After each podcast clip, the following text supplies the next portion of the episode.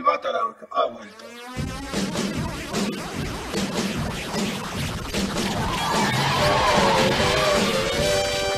Hola, soy Pablo Banda Y yo, Ramses Núñez. y estamos aquí de vuelta para su Batarang semanal en jueves. Sí, Sí fue jueves, ¿verdad? sí, hoy es jueves, espero.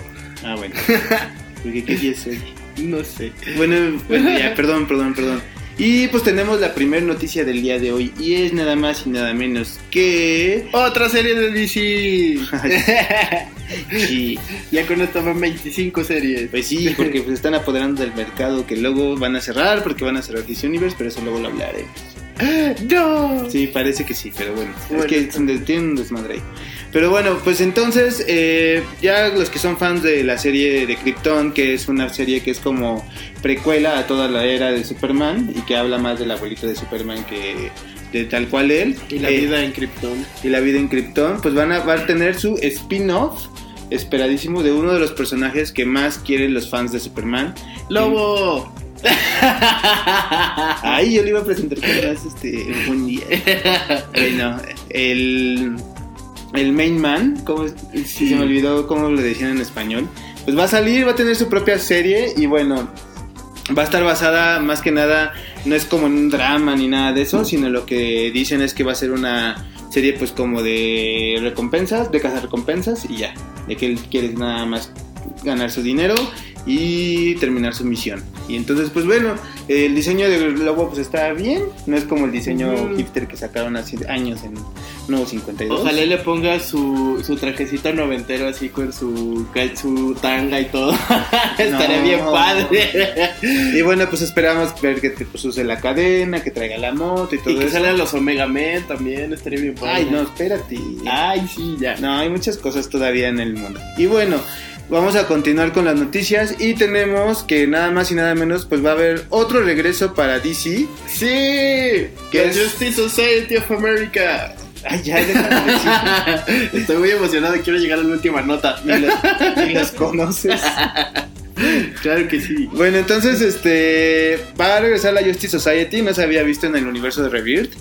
Y bueno, va a regresar en un arco eh, que se llama Ju- Justice Doom War. Y bueno, a ellos se les ha visto un poquito en Doomsday Clock. Pero pues va a salir con, un, con la Justice League en este arco y que va a estar también un poquito relacionado con todo el desmadre que hay en Doomsday Clock. Y de ahí no sabemos si va a haber una serie regular o una miniserie. Sin embargo, este Tinion ha dicho que pues es bien fan de lo que hizo Jeff Jones y que esos son sus últimos planes para la Justice League, este que para la Justice Society. Y entonces pues esperemos ver más de estos héroes legendarios de hace muchos, muchos años. Sí, porque aparte está súper interesante cómo lo van a abordar, porque si usted está siguiendo Doomsday Clock, ya sabe que el Doctor Manhattan pues evitó que Alan Scott se convirtiera en linterna verde. Y, y, pues vamos a ver qué, qué es lo que nos van a traer. Ahí. Ahora. Y bueno, la historia, Sí, sí, sí. ¿Qué? pues el regreso de la Legión de Superhéroes. Sí, al Finalmente, finalmente va a regresar, bueno, va a estar en Rebirth y va a estar nada más y nada menos que en las manos de Michael Bendis y bueno, Sí. primero va a regresar en una serie que va a salir en septiembre que se llama Millennium que es de dos partes y no solo va, bueno, va a tomar como lo de los personajes que están en el futuro, que es como Kamandi, Buster Gold o Mac, Tommy Tomorrow eh, y pues la Legión de Superhéroes, ¿no?